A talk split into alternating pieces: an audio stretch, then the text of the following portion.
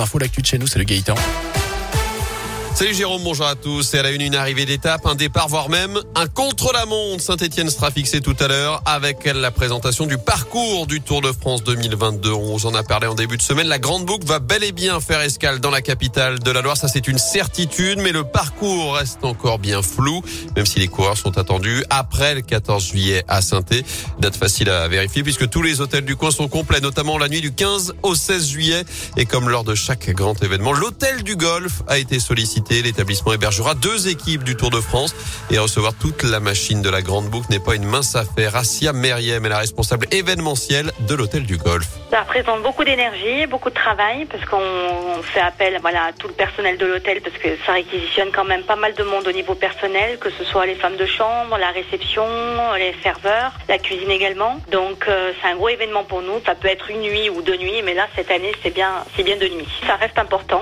Fait tourner un peu l'économie sur saint vous avez les hôtels qui sont pratiquement complets euh, pour cette période-là. Ça fait tourner les restaurants, les taxis. Donc effectivement, ça, ça a un bon enjeu économique euh, pour la ville de Saint-Etienne. Et pour nous aussi. Et concernant le parcours exact, la présentation débutera tout à l'heure à 11h30. On devrait connaître le parcours de l'édition 2022 aux alentours de 12h45. Rendez-vous donc sur nos réseaux sociaux. On vous fera vivre ça en direct depuis Paris. Dans l'actu également, ils avaient volé près de 90 ordinateurs de bord dans des voitures de la Loire et du Rhône. Quatre individus de 18 à 24 ans étaient jugés hier devant le tribunal correctionnel de saint Trois ont été condamnés selon le progrès à deux ans de prison, dont un an ferme. Le quatrième a seulement pris du sursis. En cause, ces faits commis en août dernier pour un préjudice estimé à plus d'un million d'euros. Au moins une centaine de victimes ont été recensées. Une cinquantaine se sont constituées partie civile. Lui facturait 4000 euros les 18 kilomètres. Un taxi de Rouen a été reconnu coupable d'escroquerie. Selon le progrès, il a été condamné cette semaine à huit mois de prison avec sursis. Il devra aussi rembourser les sommes perçues indûment, 195 000 euros au total. Il a expliqué qu'au départ, il avait fait une faute de frappe dans sa télétransmission, en rajoutant 2 zéros, mais qu'en voyant la somme remboursée par la Sécu, il avait continué. En bref, retour à la normale au CHU de saint après une soirée perturbée hier par une panne. Les services n'étaient plus accessibles par téléphone.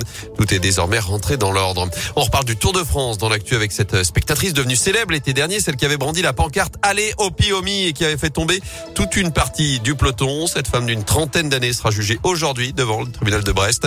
Elle encourt jusqu'à 15 000 euros d'amende et un an de prison. Enfin, c'est plus une œuvre d'art qu'un véritable stylo. On vous présente ce matin le stylo Bic le plus cher du monde. Il est en vente depuis hier, imaginé par l'artiste Richard Orlinski et par le joaillier Tournaire et ses ateliers de fabrication à Savigneux, près de Montbrison.